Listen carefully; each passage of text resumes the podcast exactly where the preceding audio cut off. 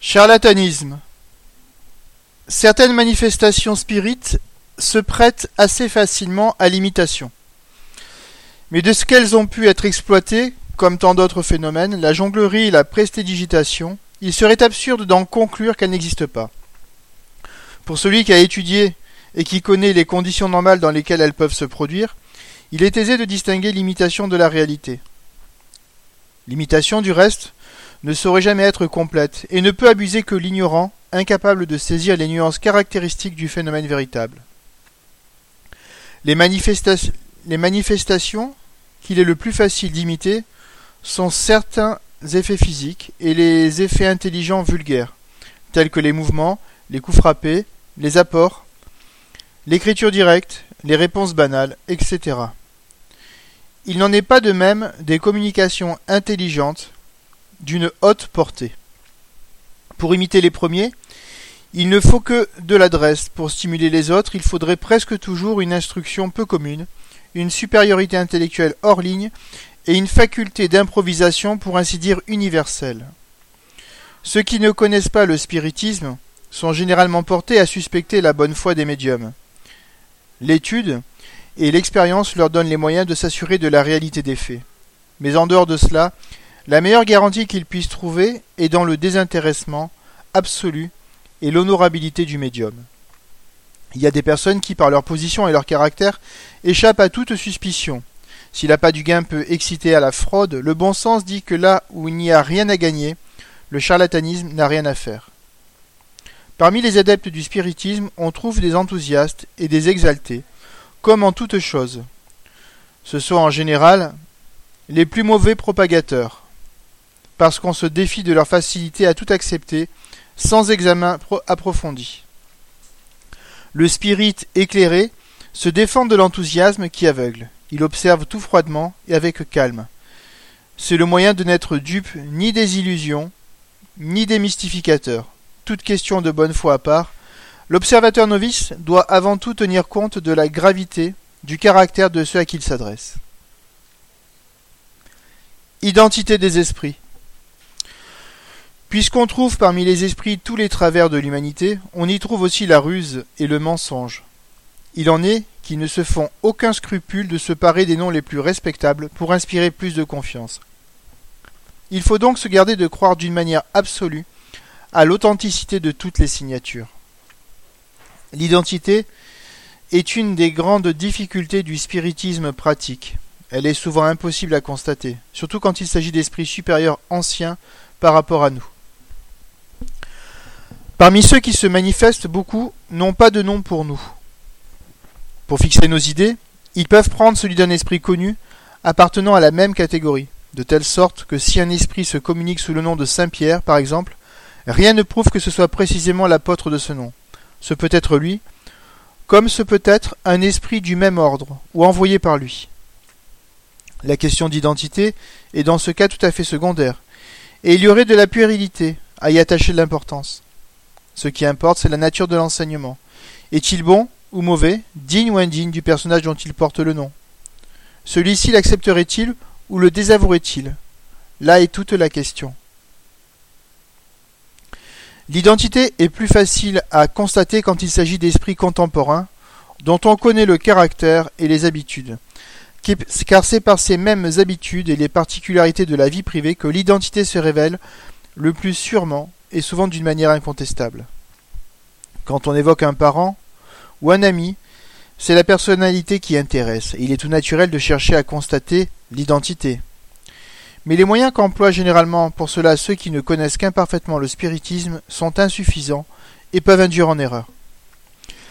L'esprit révèle son identité par une foule de circonstances qui ressortent des communications, où se reflètent ses habitudes, son caractère, son langage, et jusqu'à ses locutions familières. Elle se révèle encore par les détails intimes dans lesquels il entre spontanément avec les personnes qu'il affectionne. Ce sont les meilleurs, mais il est très rare qu'il satisfasse aux questions directes qui lui sont adressées à ce sujet, surtout si elles le sont par des personnes qui lui sont indifférentes, dans un but de curiosité ou d'épreuve. L'esprit prouve son identité comme il veut, ou comme il peut, selon le genre de faculté de son interprète, et souvent ces preuves sont surabondantes. Le tort est de vouloir qu'il les donne, à la manière de l'évocateur. C'est alors qu'il se refuse de se soumettre à ses exigences. Contradiction. Les contradictions que l'on remarque assez fréquemment dans le langage des esprits ne peuvent étonner que ceux qui n'ont pas de la science spirite qu'une connaissance incomplète.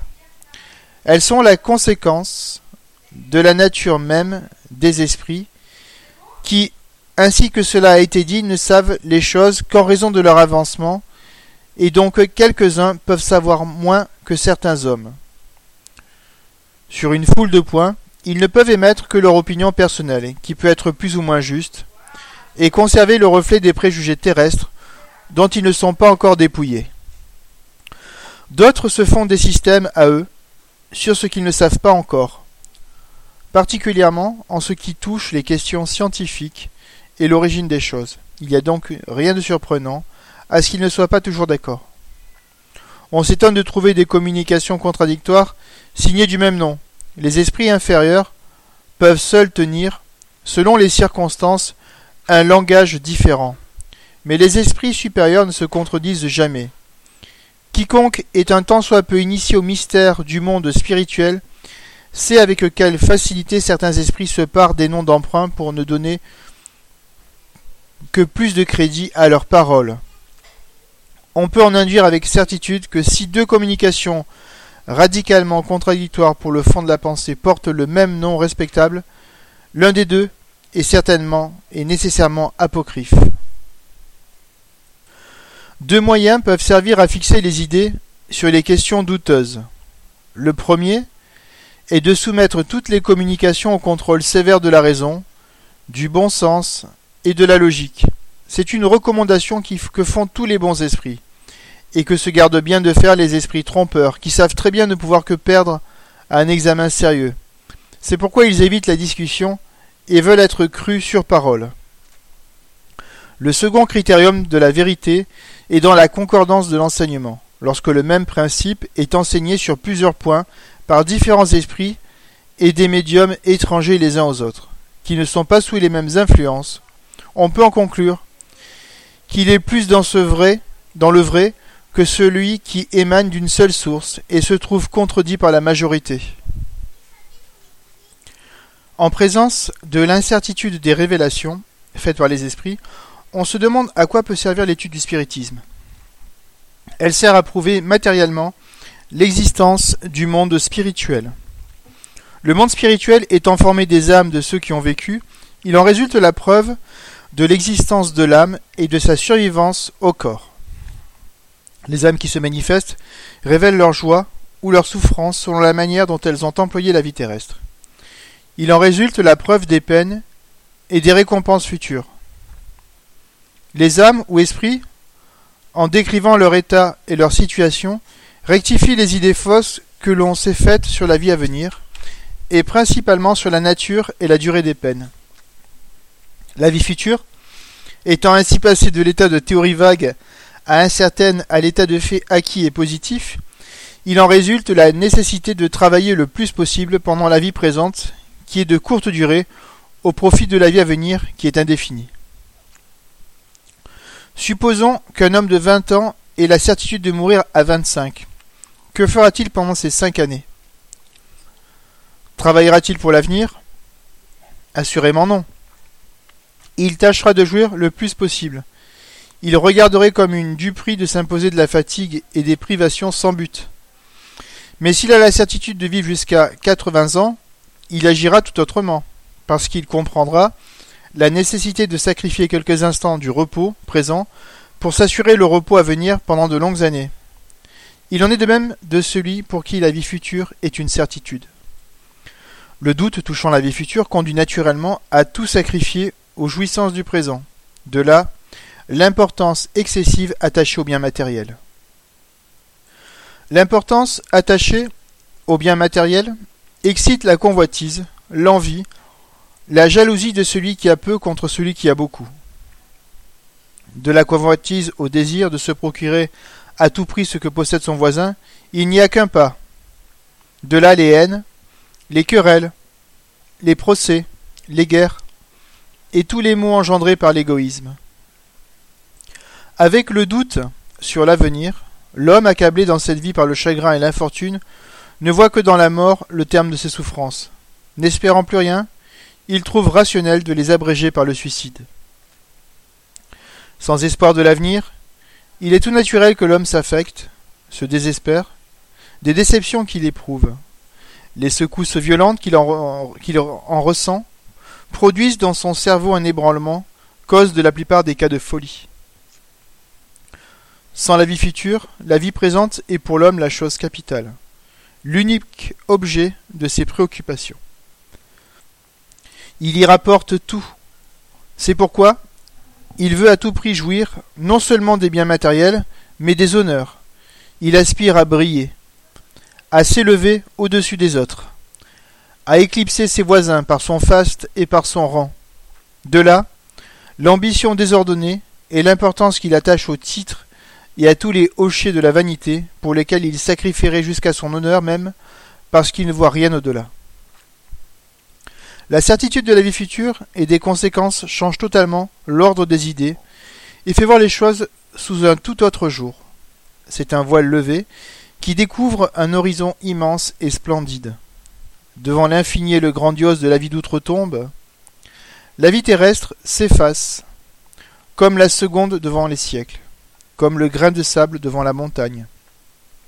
Tout y devient petit, mesquin, et, et l'on s'étonne soi-même de l'importance qu'on attachait à des choses si éphémères et si puériles. De là, dans les événements de la vie, un calme, une tranquillité, qui est déjà du bonheur en comparaison des tracas, des tourments que l'on se donne, du mauvais sang que l'on se fait, pour s'élever au-dessus des autres. De là aussi, pour les vicissitudes et les déceptions, une indifférence même qui, autant toute prise au désespoir, écarte les cas les plus nombreux de folie et détourne de la pensée du suicide. Avec la certitude de l'avenir, l'homme attend et se résigne. Avec le doute, il perd patience parce qu'il n'attend rien du présent.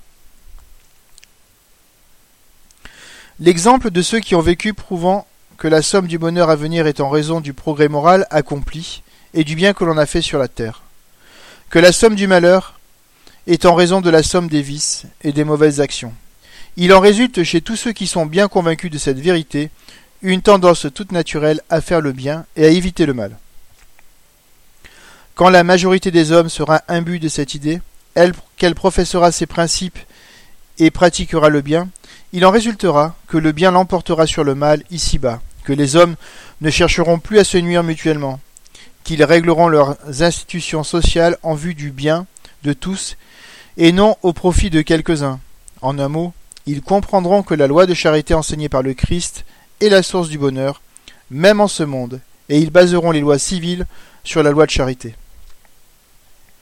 La constatation du monde spirituel qui nous entoure et de son action sur le monde corporel est la révélation d'une des puissances de la nature, et par conséquent la clé d'une foule de phénomènes incompris, dans l'ordre physique aussi bien que dans l'ordre moral. Quand la science tiendra compte de cette nouvelle force, méconnue par elle jusqu'à ce jour, elle rectifiera une foule d'erreurs provenant de ce qu'elle attribue à toute une cause unique, la matière. La reconnaissance de cette nouvelle cause dans les phénomènes de la nature sera un levier pour le progrès et produira l'effet de la découverte de tout nouvel agent. Avec l'aide de la loi spirit, l'horizon de la science s'élargira comme il s'est élargi à l'aide de la loi de gravitation. Quand les savants, du haut de la chair enseignante, proclameront l'existence du monde spirituel et son action dans les phénomènes de la vie, ils infiltreront dans la jeunesse le contrepoison des idées matérialistes, au lieu de la prédisposer à la négation de l'avenir. Dans les leçons de philosophie classique, les professeurs enseignent l'existence de l'âme et ses attributs selon les différentes écoles, mais sans preuve matérielle. N'est-il pas étrange qu'alors que ces preuves arrivent, elles soient repoussées et traitées de superstition par ces mêmes professeurs? N'est-ce pas dire à leurs élèves Nous vous enseignons l'existence de l'âme, mais rien ne le prouve. Lorsqu'un savant émet une hypothèse sur un point de la science, il cherche avec empressement il accueille avec joie les faits qui peuvent, de cette hypothèse, faire une vérité. Comment un professeur de philosophie, dont le devoir est de prouver à ses élèves qu'ils ont une âme, traite-t-il avec dédain les moyens de leur en donner une démonstration patente? Supposons donc que les esprits soient incapables de rien nous apprendre que nous ne sachions déjà, et que nous ne puissions savoir par nous-mêmes. On voit que la seule constatation de l'existence du monde spirituel conduit forcément à une révolution dans les idées. Or, une révolution dans les idées amène forcément une révolution dans l'ordre des choses. C'est cette révolution que prépare le spiritisme. Mais les esprits font plus que cela. Si leurs révélations sont entourées de certaines difficultés, si elles exigent de minutieuses précautions pour en constater l'exactitude, il n'en est pas moins vrai que les esprits éclairés, quand on sait les interroger et quand cela leur est permis, peuvent nous révéler des faits ignorés, nous donner l'explication de choses incomprises, et nous mettre sur la voie d'un progrès plus rapide. C'est en cela surtout que l'étude complète et attentive de la science spirite est indispensable, afin de ne plus lui demander que ce qu'elle peut donner, et de la manière dont elle peut le donner. C'est en dépassant les limites qu'on s'expose à être trompé. Les plus petites causes peuvent produire les plus grands effets. C'est ainsi que d'un petit grain peut sortir un arbre immense, que la chute d'une pomme a fait découvrir la loi qui régit les mondes, que des grenouilles, sautant dans un plat, ont révélé la puissance galvanique. C'est de même ainsi que du vulgaire phénomène des tables tournantes est sortie la preuve du monde invisible, et de cette preuve une doctrine qui en quelques années a fait le tour du monde et peut le régénérer par la seule constatation de la réalité de la vie future. Le spiritisme enseigne peu ou point de vérité absolument nouvelle, en vertu de l'axiome qu'il n'y a rien de nouveau sous le soleil. Il n'y a de vérité absolue que celles qui sont éternelles. Celles qu'enseigne le spiritisme étant fondues sur les lois de la nature, ont donc dû exister de tout temps. C'est pourquoi, de tout temps, on en trouve les germes qu'une étude lui complète, et des observations plus attentives ont développé. Les vérités enseignées par le spiritisme sont donc plutôt des conséquences que des découvertes. Le spiritisme n'a ni découvert ni inventé les esprits. Il n'a pas davantage découvert le monde spirituel auquel on a cru dans tous les temps. Seulement il le prouve par des faits matériels et le montre sous son véritable jour en le dégageant des préjugés et des idées superstitieuses qui engendrent le doute et l'incrédulité. Remarque, ces explications, tout incomplètes qu'elles sont, suffisent pour montrer la base sur laquelle repose le spiritisme, le caractère des manifestations et le degré de confiance qu'elles peuvent inspirer selon les circonstances.